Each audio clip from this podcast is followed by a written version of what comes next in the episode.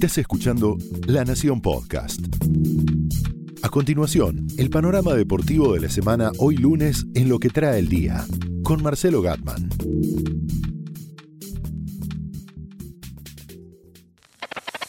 Lionel Scaloni, el candidato número uno para reemplazar a Lionel Scaloni. River y Boca en la última semana tal cual los conocimos. Alexander Zverev, lo nuevo del tenis que ya nace. Soy Marcelo Gatman y esto es lo que trae el día, edición deportiva.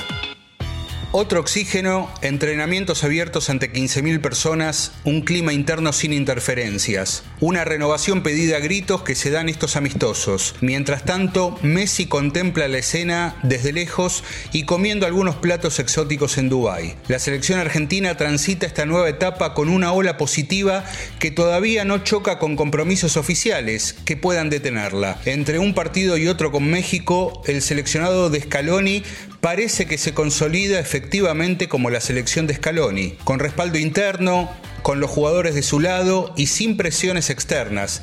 A esta altura no sería nada raro que la AFA confirme a Scaloni en su puesto para el próximo año. Lionel Scaloni lleva cinco partidos con la selección argentina, todos amistosos. Nunca dirigió un equipo profesional. Su lugar en ese puesto parecía apenas un trabajo temporario, pero hoy es el principal candidato para conducir el seleccionado en la Copa América de 2019. ¿Por qué se da esto? Algunas respuestas pueden ser porque trajo jugadores nuevos.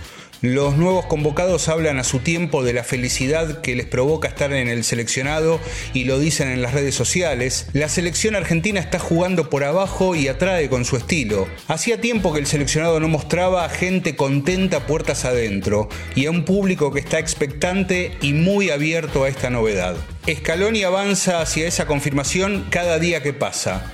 Los dos cruces con México son el soporte para un técnico que acompañado por Pablo Aymar ya cuenta con mucho apoyo de los futbolistas en las declaraciones públicas. Veremos qué hace con todo esto Chiquitapia.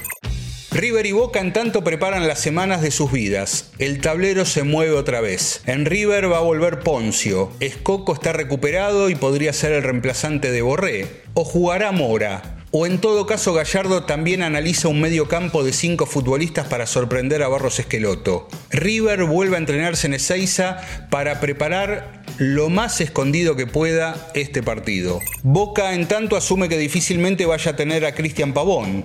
También asume que el abismo que propone esta segunda final, el próximo sábado en el Monumental, puede ser la gran ocasión para Carlos Tevez.